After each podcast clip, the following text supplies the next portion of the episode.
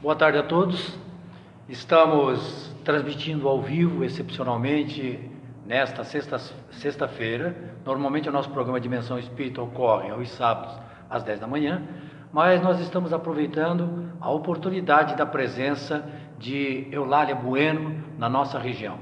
Desde já nós queremos agradecer ao Centro Espírita Seara de Jesus de Criciúma, que está comemorando 77 anos de fundação e como ele faz todo ano, né, no mês de março, são realizadas palestras especiais, são palestrantes especiais vêm para proferir palestra no, durante esse mês.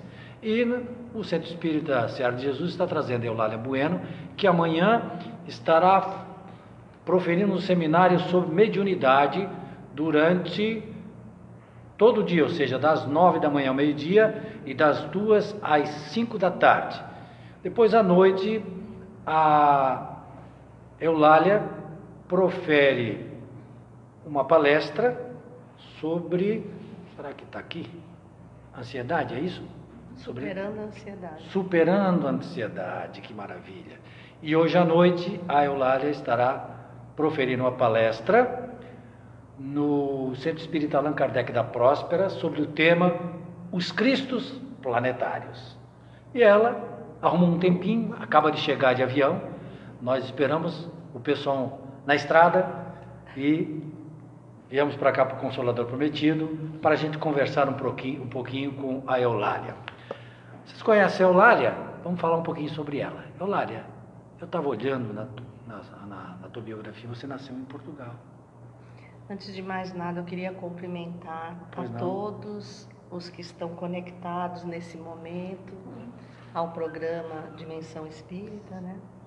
Agradecer o carinho com que fui recebida desde o aeroporto até essa comitiva de recepção que me surpreendeu. E o público ali, olha ali. Então, a gente fica feliz de ver esse calor humano e a alegria de poder estar participando das comemorações é, dessa casa co-irmã. Eu nasci sim em Portugal, e eu costumo dizer que a espiritualidade é tão maravilhosa que ela adverte os que nos recebem, porque eu nasci em Espinho. Eu nasci numa cidade chamada Espinho. Espinho? Ah. Então, eu acho que a espiritualidade já diz: cuidado com o espírito que está indo. Então, Espinho. E aí, Portugal. E aí você veio cedo para o Brasil e a pergunta é que você já me respondeu lá, mas eu vou fazer aqui frente às pessoas que estão nos ouvindo, que estão nos vendo, você já retornou à sua cidade para ver, para conhecer? Porque você veio para cá com três anos de idade, né? Então... Isso. Eu cheguei em 1960 e a primeira oportunidade que eu tive de conhecer as minhas raízes foi em 2001. Foi a primeira vez que eu consegui voltar a Portugal, conhecer a cidade onde eu nasci, que embora o nome, as pessoas estranham, uma cidade praiana muito, muito bonita. Tem nada de espinho na cidade? Não, tem rosas. Ah, tem rosas. Uma tá aqui, ó. Segundo diz o meu marido. e outra coisa, já que nós estamos falando de Portugal, lá da, da, da tua região, tem também, também como é que está o movimento espírita por lá? Existe? Existe, existe e é um movimento espírita que se nós prestarmos atenção nos que existem fora do nosso país, é o único que é conduzido por criaturas, por pessoas natas em Portugal. Todos os demais praticamente são feitos por brasileiros. Então, Estados lá nos Estados Unidos Europa, são brasileiros que fazem. Né? Exatamente. Né? E lá são os próprios portugueses que. Lá, sim, são os próprios portugueses que fazem. Tem casas, é, muitas casas, um trabalho bem ativo, mas o sonho deles é sempre que um brasileiro possa estar lá realizando alguma tarefa, tamanha a responsabilidade de nós espíritas aqui do Brasil. E, e talvez até precisemos de um alerta para o nosso ânimo de que nós temos um campo dentro do Espiritismo muito amplo, nós temos acesso a muito livro, muito estudo, será que estamos aproveitando adequadamente? Tem um depoimento do Haroldo, que ele tem um irmão que é evangélico, e ele, uma vez, passou um livro, o irmão lê, Paulo Estevam, e o irmão perguntou para o Haroldo assim, vocês acreditam nisso aqui? Sim? Com certeza, assim. Se nós tivéssemos esse conhecimento, nós mudaríamos o mundo. E às vezes a gente tem tudo isso à disposição. Exatamente. Mas e você alguma vez foi, foi convidada para fazer alguma palestra, algum trabalho lá em Portugal ou ainda não? Sim, eu, eu já fiz. Fora eu já fiz lá. É, estaria retornando agora em outubro, mas veio um convite para abril do ano que vem em Londres. E aí eu ia três dias. Então nós conseguimos transferir e de lá nós vamos a Portugal.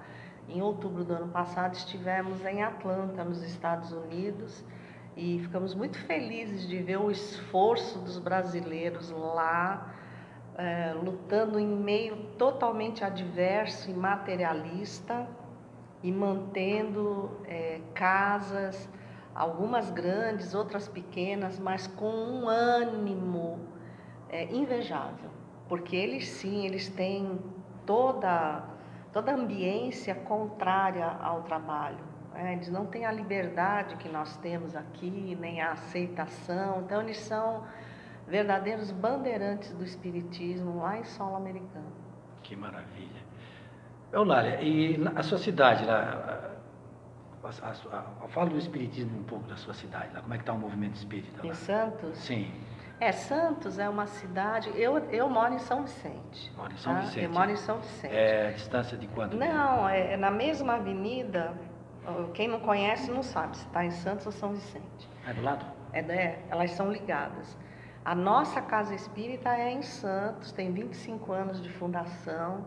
O movimento espírita em Santos conta com aproximadamente 87, 88 casas espíritas só na cidade de Santos é, casas grandes, é, trabalhos bastante diferenciados e a gente, eu acho que é um convite geral que nós estamos tendo e não importa onde e que nós precisamos reconhecer que é preciso atender esse convite, aceitar esse convite do trabalho que precisa ser interiorizado. Nós estamos muito voltados para o trabalho com o outro, estamos esquecendo de arar, semear e cultivar dentro da própria alma. E o convite do Espiritismo é esse, tanto que a gente, com tantos outros amigos, andamos aí levando uma sementinha, porque esse intercâmbio é vital para o movimento espírita. Olá, a Federação Espírita Brasileira e a Federação Espírita Catarinense defendem, eh, estão sugerindo às casas de que a questão da valorização da vida, a questão do suicídio, essa temática toda, não seja circunscrito apenas ao mês de setembro, e sim seja um trabalho permanente das casas espíritas, do movimento espírita, não só nas palestras, mas o envolvimento com essa temática. Você é ligada aos amigos de Ivone, Ivone Pereira que exatamente tem divulgado esse trabalho né, da valorização da vida. E tem alguma coisa programada para esse ano, a atividade do, grupo de vocês ou não? Sim, deixa eu explicar para vocês, é os expositores de Ivone Pereira. Sim. É, se os expositores de Ivone Pereira fosse um carro, eu seria o pneu que está no porta-mala. Eu sou o step né? o pessoal está lá. expositores. Está assistindo? Eu vou, já vou aproveitar e vou dizer que se vocês tiverem alguma pergunta, alguma sugestão, pode se manifestar que a gente repassa aqui, tá? Mas continue, lá. Não, eles estão, estão com bastante tarefas, inclusive a primeira foi aqui no sul do país. No Rio Grande do Sul, Foi né? no Rio Grande é, do Sul. Lá em Torres nós tivemos. Isso, exatamente. Então, os titulares são o Felipe, o Hélio e a Carmen, né? Silveira do Rio, o Hélio também do Rio, o Felipe do Amapá e a Ivana de Goiás, a Ivana Raiski. E na eventualidade que um não possa, se eu posso, estou junto. Mas estamos no grupo e eu estou vendo grandes programações, até porque realmente esse assunto não pode ser esquecido todos os dias.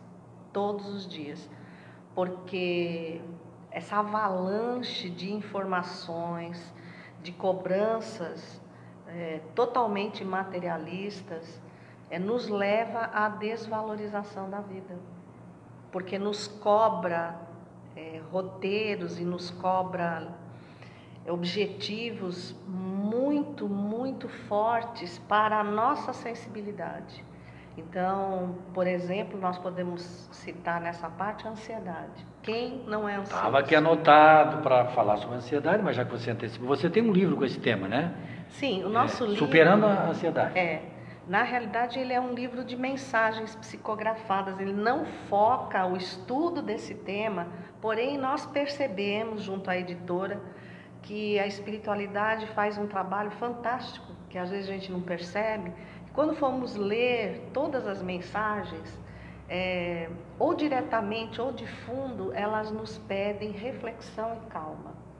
Então, eu acho que é um roteiro de superação da ansiedade, porque a ansiedade ela tem um, um perímetro que é indispensável, que ela cria o ânimo e a projeção de objetivos e nos move para conquistá-los. Só que nós temos ultrapassado todos esses limites e por conta desse fato, o suicídio tem se feito, infelizmente, presente um, a todos os dias, com aumento considerável, principalmente entre os jovens de 14 a 29 anos. E a obra de Ivone Pereira, que foi a grande fundamentação é, da fundação desse grupo de amigos valorosos, ela é rica de elementos para nos levar a, a pensar melhor na nossa existência, a pensar em quem nós somos, a deixar um pouco o foco de que nós temos metas materiais, mas nós não somos materiais, Sim. nós somos espíritos.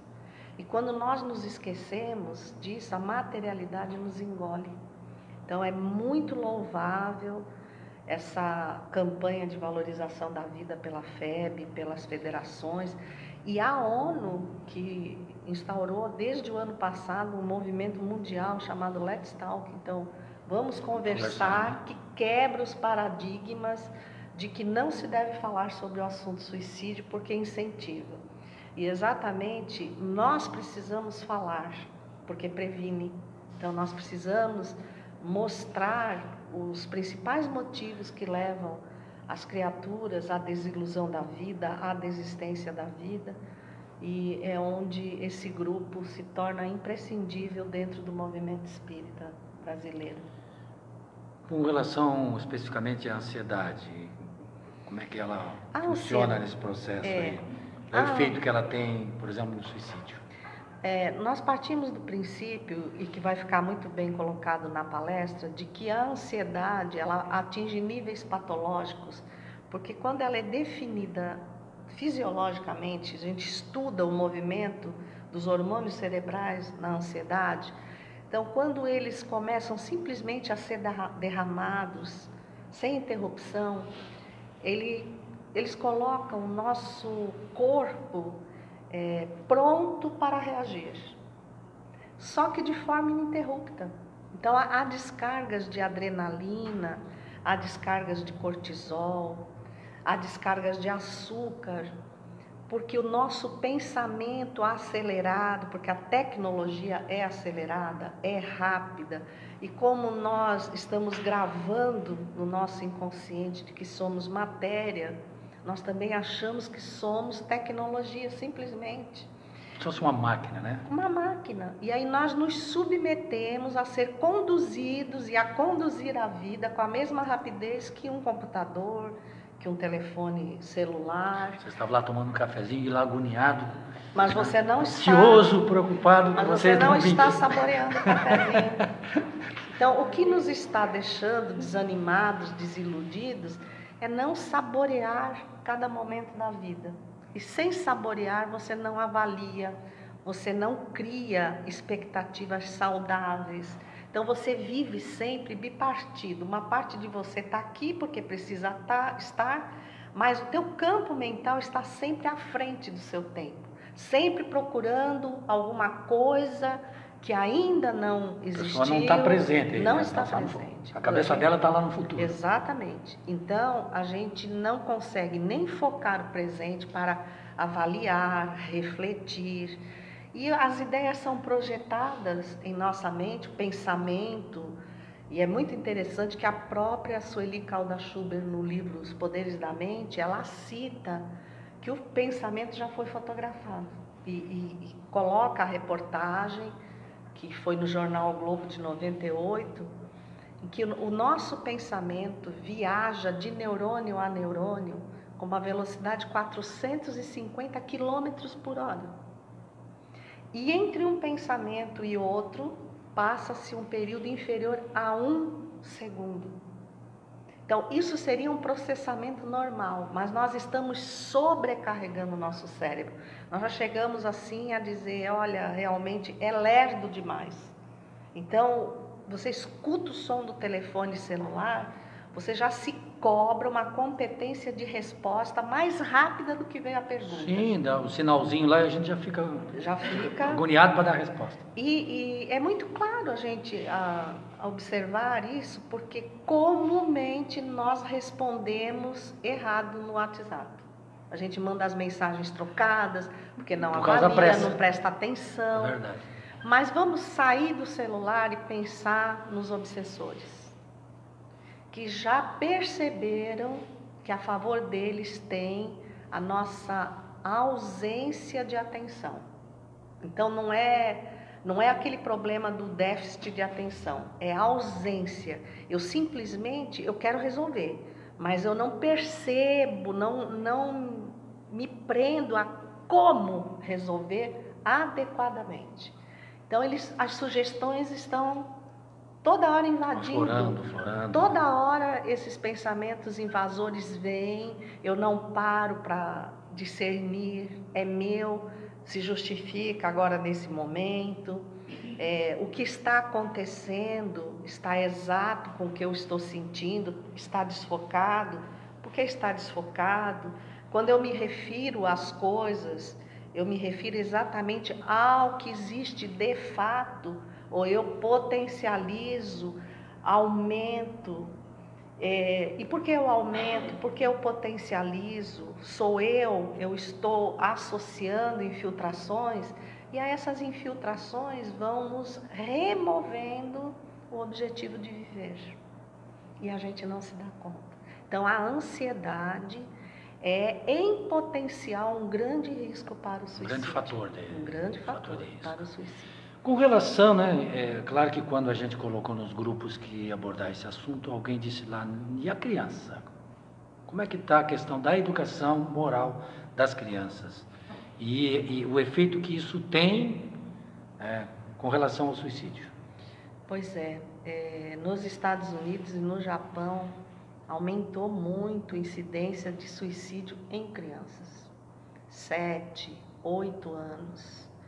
E há uma advertência que nós recebemos um dia desses de que certos desenhos no YouTube estão tendo mensagens subliminares. Então está lá nosso neto, nosso filho assistindo um desenho e de repente uma fragmentação da cena insere é, um youtuber que ensina a criança a cortar os pulsos.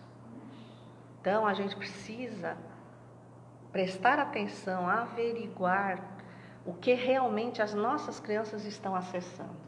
E nós não estamos tendo essa preocupação, porque ah, ele vai ver um desenho infantil, mas hoje não há segurança, porque a própria tecnologia faculta para pessoas de uma inteligência privilegiada, sem senso moral, de se infiltrar e de se postar dentro daquela imagem em algo muito rápido que às vezes os nossos olhos não percebem, mas o cérebro assimila. Como quando a pessoa diz assim: Ah, eu, eu vi um espírito, mas eu não vi com os olhos, e foi um flash dentro da minha mente, mas eu gravei cada detalhe. A tecnologia favorece isso. E enquanto nós nos descuidamos de usar essa tecnologia, por que não também fazer a mesma coisa que eles fazem, mas colocando lá leia o Evangelho. É, uma foto de Jesus, um alerta rápido que os olhos talvez não captem, independente da religião, né? mas o cérebro capte e torne aquilo uma ordem imperiosa, porque eles estão nos dando caminho em direção contrária. Então nós podemos aproveitar a tecnologia, Sim. o caminho que eles nos deram, para fazer a direção certa. Mas, olha, além desse fator de que está havendo essa influência para as nossas crianças através da internet, é, está havendo verdadeiramente uma educação moral nos nossos tempos atuais, vinda da família? O que você diz a respeito disso? Infelizmente, na grande maioria, eu considero que está sendo colocada em ordem inferior de Porque se, você, se a criança é, recebe algum vi, vídeo indevido, se ela tem uma boa educação, ela, ela vai, vai recusar aquele vídeo. Mas se ela não tem, automaticamente ela vai ser influenciada por aquele vídeo, né? Nós temos feito um apelo constante aos pais dentro da casa espírita e aproveitamos o meio de comunicação para dizer que todas as violências que estão acontecendo e que todos vocês devem saber, né, do que aconteceu agora na quarta-feira em Suzano, uma cidade próxima a São Paulo, que levou aqueles dois jovens a invadirem a escola e a executar pessoas com requintes de frieza e crueldade e que na realidade é, é uma linguagem subliminar que diz que nós precisamos atender a uma cultura moralizadora, sem ser moralista, né? mas das nossas crianças, para que elas, assim como estão viciadas no celular, na televisão, nos videogames, elas se viciem no bem, se viciem é, em seguir Jesus. Então, há toda uma colaboração, uma eficiência no trabalho da espiritualidade que favorece que nós retornemos ao mundo pela porta da infância, onde os próprios implementos biológicos, ainda em fase de acabamento, é, não trazem à tona imediatamente a nossa personalidade, mas abrem aí uma lacuna para que nós. É, Deixemos cair com amor todos os dias hábitos renovados. Porque o, espírito, eu não vou falar o ser humano, o espírito, ele conquista tudo pelo hábito, ainda. Então nós estamos é, viciados em hábitos totalmente desnorteados pela vivência do instinto. Então nós precisamos nos desviciar. E a evangelização infanto-juvenil, antes que a criança é, conheça qualquer outro caminho, ela tem que se reconhecer espírito e compreender que ela veio para aprender de novo, para fazer diferente, para fazer bem feito, tanto que há essa propagação da evangelização de bebês, né? A idealizadora Cíntia Vieira Soares, lá da Federação de Goiás, e que agora ela já tem um trabalho de evangelização para o bebê em gestação. Então veja a importância de nós levarmos em conta isso muito antes de prevermos, ah, eu vou, eu estou grávida, então já vou colocar aqui um dinheirinho todo mês para que o meu filho, quando fizer 18 anos, ele possa fazer uma faculdade, se especializar numa outra língua, mas e até os 18 anos? Mas como é que funciona, Eulália, essa é, evangelização de bebê? Porque bebê está ali, não entende nada, como é que funciona isso? Ai, gente, eu vou deixar aqui o convite para vocês entrarem é, no YouTube, a oficina de evangelização de bebês. É tudo no toque, na sensibilização, é, para conhecer Jesus. Ele, a, a, criança vai tocar e os pais participam. Então, um dos pais está junto. E começa, e começava aos seis meses, agora já começa no útero. E é fantástico, porque faz seis anos que eu acompanho a Federação de Goiás, esse trabalho. E é fantástico ver como a criança assimila valores diferenciados. Porque é um espírito, né, que pré-existe, é, um é, óbvio. Né? E ele veio é, com a bênção do esquecimento para que não aflore é, perso a, as personagens do passado antes dele fundamentar a personalidade do presente. Então, quando você preenche esses momentos de coisas boas, à medida que o compromisso reencarnatório dele venha chegando à tona, ele já tem todo um embasamento e já criou o hábito de que a religião só tem um objetivo: é mudar a sua conduta perante o mundo e que você exerça a, a, a sua participação no mundo com religiosidade, ou seja, com atitudes renovadas pelo conceito moral que a religião te permite ter. É, isso está naquela questão 383 no, no Livro dos Espíritos, que fala que é nesse período da infância que o espírito está mais acessível às impressões. Né? Tanto que eles chegaram à conclusão que as crianças aos três anos, dois, três anos, elas estão é, no ponto certo de aprender uma segunda língua. Por que não ensinar a elas a linguagem do amor, apresentar Jesus? É o ponto certo para assimilar as coisas. Nós falamos em evangelização infantil, mas e o papel dos pais nesse processo, Eulália? Estabelecer é, prioridades diferentes do materialismo. Porque mesmo os pais espíritas, eles estão mais preocupados em capacitar os filhos para o mundo do que para vencer o mundo. É para vencer no mundo. Então, é, é uma segunda língua, é um esporte de preferência, é o trato do corpo com a ginástica, é uma escola boa. Eles se endividam para pagar uma boa escola, mas a melhor escola que nós temos é a terra. Então, e, e, os alunos da terra? O que, que você está oferecendo para o teu filho espírito que está sob a sua tutela temporária? Porque foi confiada a você para você dar o melhor. E o que é que Jesus te pediu? Que você lhe desse a melhor escola, a, a, melhor tecnologia? Quais, quais são os pedidos de Jesus? Então nós estamos é, muito preocupados hoje em adivinhar as necessidades dos nossos filhos impedir que eles passem pelo que nós passamos. Só que o que é que nós passamos? Desafios, adversidades que nos criaram resistências. Então, a resistência nos permite passar por períodos difíceis com um objetivo diferente, apostando na nossa capacidade de passar por isso, e eles não estão experimentando. Então, qualquer desafio natural já faz com que eles se sintam é, inúteis, incapazes, e essa inutilidade, essa incapacidade leva à desistência da vida. Ao suicídio de crianças, como você falou, que está acontecendo, é, inclusive países como os Estados Unidos, mas também no Brasil também se verifica esse mesmo processo. Né? Sim.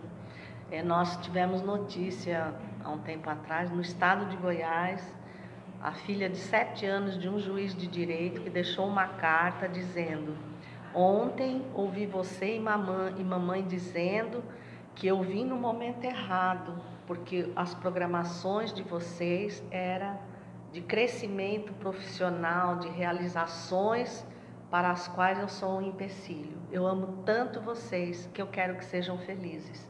E se matou. Puxa vida.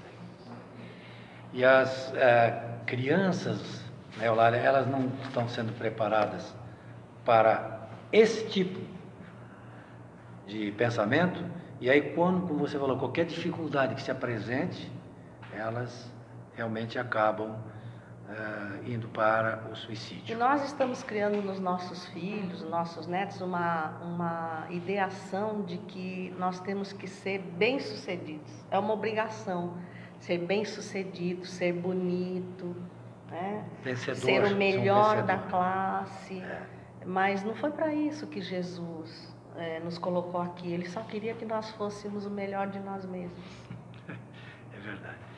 E com relação, uh, Eulália, aos demais, aos adultos, né?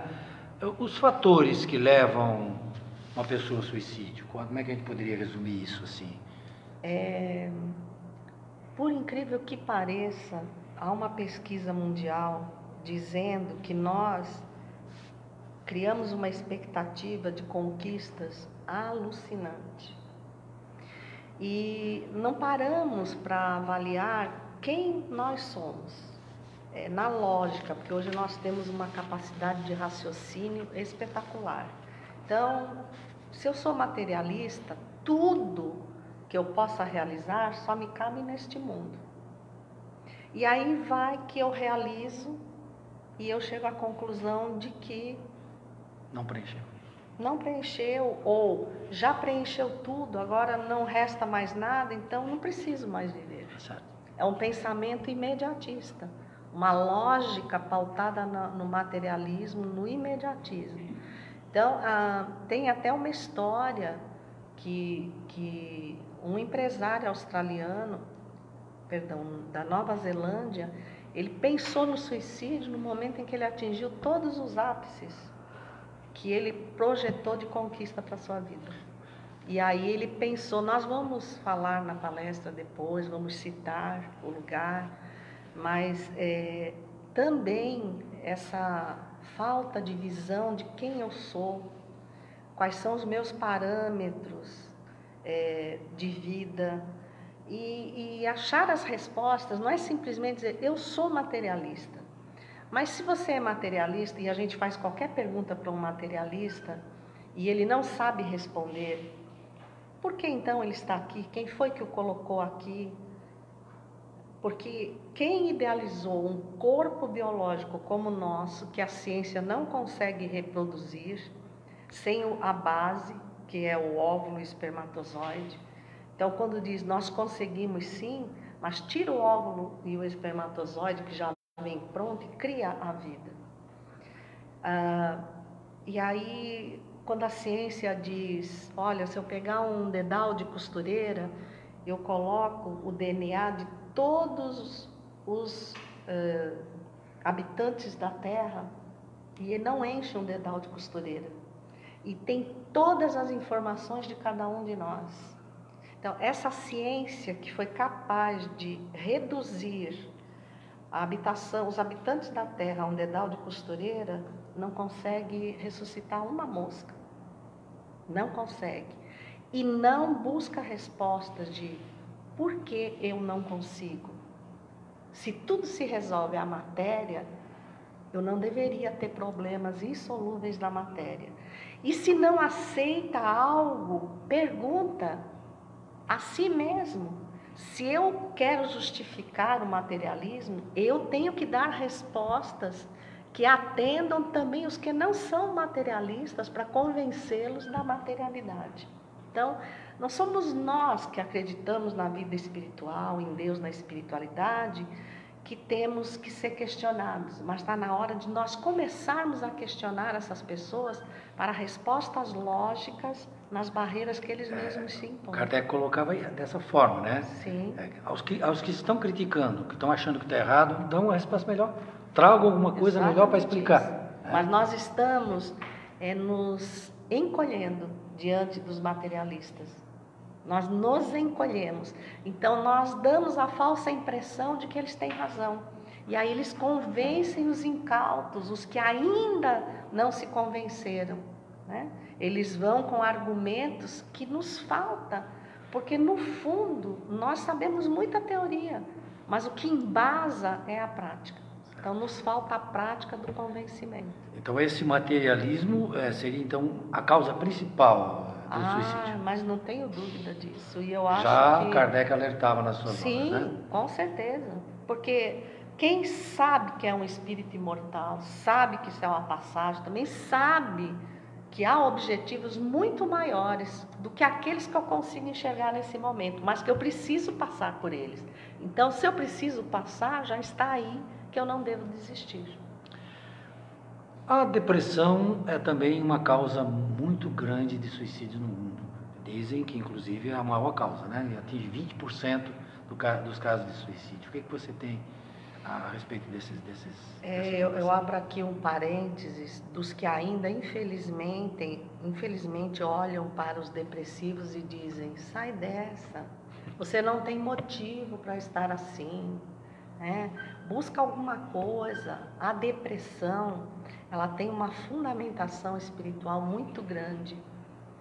É, nossos complexos de culpa, aliadas às nossas frustrações, é, anunciam a nossa falência. E ninguém gosta de ser constrangido ou colocado em evidência como alguém falido como alguém que não conseguiu, que não realizou.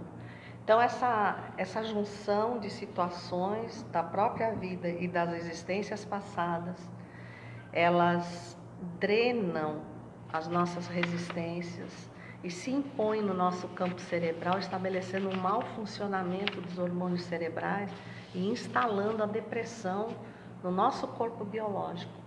Mas a depressão, ela rouba os nossos sonhos. Ela rouba, ela tira os nossos sonhos. Então, se a gente não tiver um embasamento religioso para se manter fortalecido e aceitar todo tipo de ajuda, seja médico, psiquiátrica, é, psicológica, espiritual, então a gente fica à deriva na vida. E muitas vezes o depressivo, ele vai para o suicídio não porque ele não tenha objetivos, ele não tem força para ir atrás. E, e aí a dor dele é tão grande que mesmo sabendo, muitas vezes é espírita, sabendo que vai responder pela, pelo suicídio, ele considera aquilo uma opção no momento, como a única opção de sair do dor, estado de dor. É. Exatamente acabar isso. Com a dor. Ele quer acabar com a não dor. Com a, em, si ele não quer não acabar é com a vida. vida. Exatamente. Quer acabar com a dor. E aí ele acha assim, lá na frente, quando a cobrança vier, eu devo com certeza É. estar melhor do que agora, porque não dá para ficar pior do que eu Depois eu estou. dou um jeito nisso. Depois eu vejo à frente. É. E é, é, é difícil. E nós precisamos, dentro da casa espírita, ter olhos de ver o que está acontecendo ao nosso redor com os nossos amigos. Uma das coisas que eu vi sobre depressão é de que ela é um grande problema, realmente, porque tem todo esse quadro espiritual a ser analisado. Mas também quando a pessoa supera a depressão, dá um salto de qualidade na sua reencarnação. Ou que é uma não, né? coisa. é. Quando Tem ela gente supera- que se. Aí é que está. Quando a pessoa tem um embasamento religioso, ela reformula os valores. Ela consegue ter uma imagem de profundidade dos valores. E, e aí ela dá um salto. Mas se ela não tem esse embasamento, Também ela se revolta e às vezes vira um anarquista né, da própria existência. Podemos é, co- conversar um pouquinho também sobre a questão do aborto, ô, Eulália. Pois é. O que, que a gente pode dizer para o pessoal que está nos ouvindo a respeito dessa temática? Eu acho que a gente é mais um, um momento de reflexão, porque a habilidade da mente humana está fazendo até mesmo e infelizmente dentro da- do espiritismo pessoas distorcerem a pergunta do livro dos espíritos quando Kardec coloca a possibilidade do aborto. E aí os espíritos são muito claros em dizer somente quando a vida da mãe está em risco, salva-se a que já está a caminho, né? a que já está no caminho, ah, porque faculta-se dar nova possibilidade a- ao espírito que estava em vias de reencarne. E muitos espíritas estão buscando a pluralidade de entendimento dessa resposta como não podemos ah, aceitar a literalidade, acabar com a, com a vida de fato. Então, um, um bebê que vem eh, por conta de um estru- estupro, por exemplo, ele acaba com a vida da mãe. Então, opta-se pela mãe, Estão fazendo essa interpretação. estão fazendo essa interpretação. o ser humano é. O bebê que vem no momento em que não foi desejado, em que a estrutura social ao redor não está alicerçada, pode acabar com a vida da mãe, então justifica o aborto. Então, essas interpretações doentias é, de quem não se vê como espírito, porque com certeza todas as pessoas que voltam às raízes e questionam os pais, na maioria de nós, nós nascemos em horas difíceis na vida dos nossos pais e não fomos expulsos da vida por conta de problemas que supostamente eram mais importantes do que nós. A chegada da vida, a vida dessas pessoas, a chegada de um espírito renova a vida. E é muitas vezes o caminho de fortalecimento, o objetivo maior para que a gente siga adiante. Então, até a interpretação errônea está querendo justificar o injustificável. Porque nós vamos lançar mão de equipamentos eficazes para tirar a vida de alguém que naquele momento, já que somos materialistas, não tem materialidade suficiente para fazer a sua escolha, para fazer a sua defesa. Então, acho que são criminosos repugnantes os que matam sem piedade. Existe uma ação direta de inconstitucionalidade que foi proposta no Supremo Tribunal Federal e o assunto está sendo discutido, né? Da liberalização ou não do aborto, porque a partir do momento que você não torna mais crime quando a mãe provoca o aborto, parturiente, ou o médico, a pedido dela, você libera o aborto no Brasil. E nessa discussão, a Federação Espírita Brasileira mandou um representante para que fizesse a exposição a respeito do pensamento da Federação Espírita Brasileira é espetacular. Se vocês tiverem oportunidade de entrar no YouTube e verem esse Supremo essa Tribunal, né? o Supremo Tribunal Fantástico. Federal, tem uma parte lá que eu achei sensacional quando ele diz assim: qualquer pessoa que está andando na praia se vê é, ovos de tartaruga no chão, vai imediatamente recolher esses ovos para que as tartarugas não morram. Mas esse tipo de pensamento a gente às vezes não tem quando se trata de um ser humano. Né? Incrível, né? É, é, é exemplar a, defesa que ele Defesa. coloca. Apenas estou citando uma passagem, mas é exemplar. Ele, ele faz uma análise completa do pensamento eh, da Federação Espírita Brasileira a respeito do tema e vale a pena a gente ver estas. Eu acho que para o ser humano só falta ser feita uma pergunta antes dele decidir qualquer legislação ou tomar qualquer decisão. É, e se fosse comigo? E se fosse eu? É, ele diz no final assim, e eu aproveito aqui agora esse momento para agradecer a minha mãe por não ter me abortado. É a pergunta que a gente sempre tem que fazer, né? Dizer, e se eu tivesse sido abortado? É porque quando a decisão está na nossa mão, a gente acha que pode fazer o que quiser com ela, porque nós não vemos o outro. Mas se nós formos o outro, Daí muda de aprender a decidir melhor, muda-se tudo, não vai haver mais necessidade. Até porque a ciência descobriu os preventivos, né, os contraceptivos. Então, aquele que não toma precaução, como um crime que se comete, né, tem que responder, tem que Sim. assumir a responsabilidade. Então, o que nós fazemos com a liberação do aborto, a legalização, é tornar as pessoas mais irresponsáveis eh, sobre as decisões que elas têm. Porque a gente não decide antes para matar depois.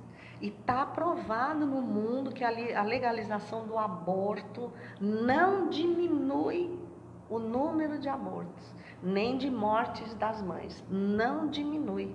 Porque eles acham que tudo que é proibido é tentador.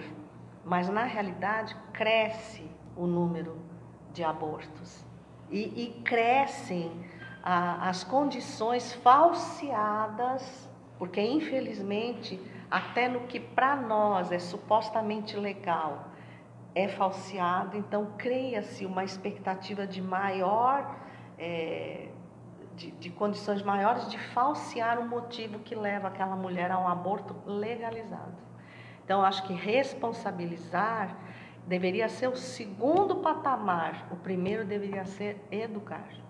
Então, se a gente educa, a gente não precisa punir nem legalizar. Então, falta a educação. Olha, no livro dos Espíritos, Kardec dedicou diversos a- itens, diversos, diversas questões sobre o suicídio, certo? Da questão 945 a 957. E a gente se surpreende ao ver como são atuais essas questões. Elas foram escritas lá em 18- 1860, segunda edição do Livro dos Espíritos, e a gente vai além e diz como são atuais essas questões, porque sempre foi o grande problema do ser humano como espírito em si. É, a primeira questão que ele levanta na 945 é o desgosto pela vida. E o que é que os espíritos respondem? Vão trabalhar, por que você não trabalha? né? Aqui é claro que né, Eulália está se referindo ao trabalho, Ah, uma ocupação útil, né? que faz com que as pessoas, assim agindo, deixem de pensar né? é, nesse problema. E é interessante a ocupação útil, porque quando ele define trabalho, ele fala toda a ocupação útil. Ele não diz remunerada. Exatamente. Então, mesmo aquelas pessoas que são remuneradas, muitas vezes elas ou são fazendo algo que não gostam, porque necessitam da remuneração. Então, o crescimento do espírito só se dá quando nós fazemos algo útil. Como o amor que o Cristo nos coloca, ama o teu próximo como a ti mesmo. Então, a utilidade de algo só existe quando nós fazemos com amor. E, e, e a primeira utilidade é em nós.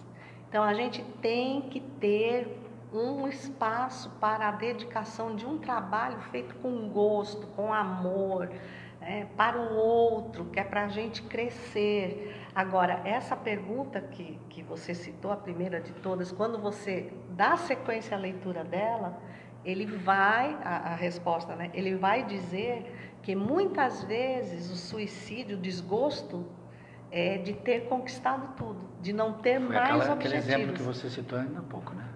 Porque a gente pensa que o suicídio normalmente se dá pela falta de capacidade de atingir algo, mas se dá também pela insatisfação de ter atingido Tudo e não se sentir pleno Sentir com pleno. aquilo. Porque a plenitude é da alma, não existe plenitude material. E como esta está sempre em evolução, está sempre em evolução. A outra questão fala em fugir das misérias e decepções. Eh, Kardec pergunta, né? E se a pessoa se suicidar porque está fugindo das misérias e das decepções? Os espíritos dizem que são provas ou expiações. Sim. E a gente muitas vezes foge da prova, né? É, e, porque não sabe hum, que nós escolhemos as provas. Eu cito muito missionários da luz. Quando a gente fala missionários da luz para o espírito, ele diz assim: a reencarnação de Segismundo. capítulo Pois é, né? Por que que já vem na 13. nossa cabeça já? Já é automático. Aí eu digo assim: não, gente, peraí, lê um capítulo antes, né? Preparando experiências. E aí mostra como André Luiz se rende diante do, do Departamento de Planejamento Reencarnatório, de perceber os detalhes e os pedidos que nós fazemos, né? É, ah, não, meu corpo está muito perfeito, dá para pôr um defeito aí na perna, dá para fazer é que eu vencido veja- pela vaidade novamente. Dá para colocar uma doencinha aí, um empecilhozinho, há um problema é, de relacionamento, é uma dificuldade profissional, porque se for fácil desse jeito eu vou cair. E eu vim agora é, no avião é, lendo Renúncia. Eu estou relendo as obras é, primeiras. E eu estou exatamente naquela parte em que Alcione pede para seguir Pollux, o seu amor na reencarnação. É ela que já estava na constelação de Sírios, desenvolvendo um trabalho espetacular na espiritualidade. Ela pede ao seu anjo guardião né, que, que lhe permita reencarnar. E ele adverte. Ela diz, ele diz para ela, colocada na matéria, tal a impressão que ela causa ao espírito, Mesmo um espírito elevado como ela. mesmo para ver que na reencarnação tudo se complica. E é onde eu eh, formatei essa palestra que vamos realizar hoje, os Cristos Planetários, eh, na revista Espírita, nos livros eh, que falam da- da- do perigo da falência causado pela matéria. Então, quando nós vemos esse capítulo do Missionários da Luz, aí a gente percebe que fomos nós que escolhemos. Fomos nós que escolhemos misérias e decepções, muitas vezes, como único caminho, como única possibilidade de mantermos a integridade moral. E depois aqui A gente quer fugir da prova, né? A gente esquece. Eu até gosto de citar isso nas minhas palestras, dizendo assim, imagina o cara chegar em casa e olhar o filho, ele está ali. Tá, não vai para a loja por quê? Ah, porque hoje tem prova. Quer dizer, num momento importante como esse, a gente Exatamente. não pode... que a gente escolheu, né? Uma outra questão também fala sobre é, vergonha. Seria motivo para você se suicidar?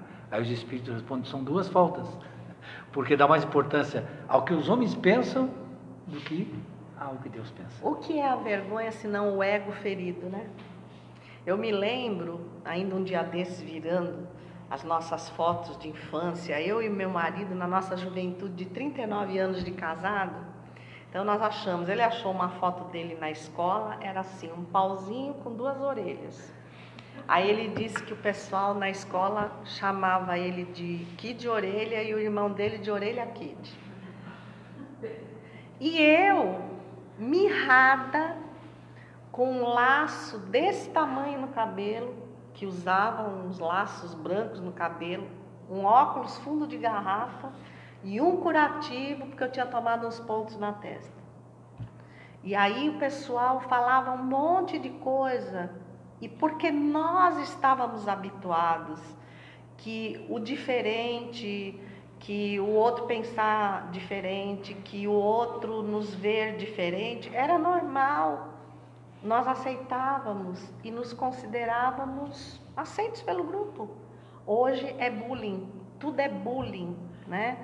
Lógico que o bullying existe, é grave, Sim, claro. mas ele vem atestar também a nossa falta de resistência moral, tanto ao que é chacoteado como aquele que chacoteia, porque ele está lançando ao outro um problema que existe dentro dele. Certo. E nós só olhamos a vítima em potencial e nunca percebemos que a maior vítima é o que está agindo. E, e, e essa situação nos verga diante de rotulações. Então eu nunca fico preocupado em crescer e provar que aquele rótulo está errado, mas eu estou armado para destruir aquele que rotulou, como se ele por si só já não fosse alguém imerso em problemas, né? Tem uma outra questão que Kardec pergunta aos espíritos. E diante de um fim inevitável, a pessoa tem o direito de antecipar a sua própria morte? Basta a gente perguntar: e o que é o fim? Inevitável. Qual é esse fim? É o, é o da materialidade. Então, nós não aprendemos a lidar com as etapas. Então, por exemplo, volta ao livro Renúncia. No momento em que Alcione aparece, se materializa para o seu grande amor, é no exato instante em que ele está sendo chamado à reencarnação.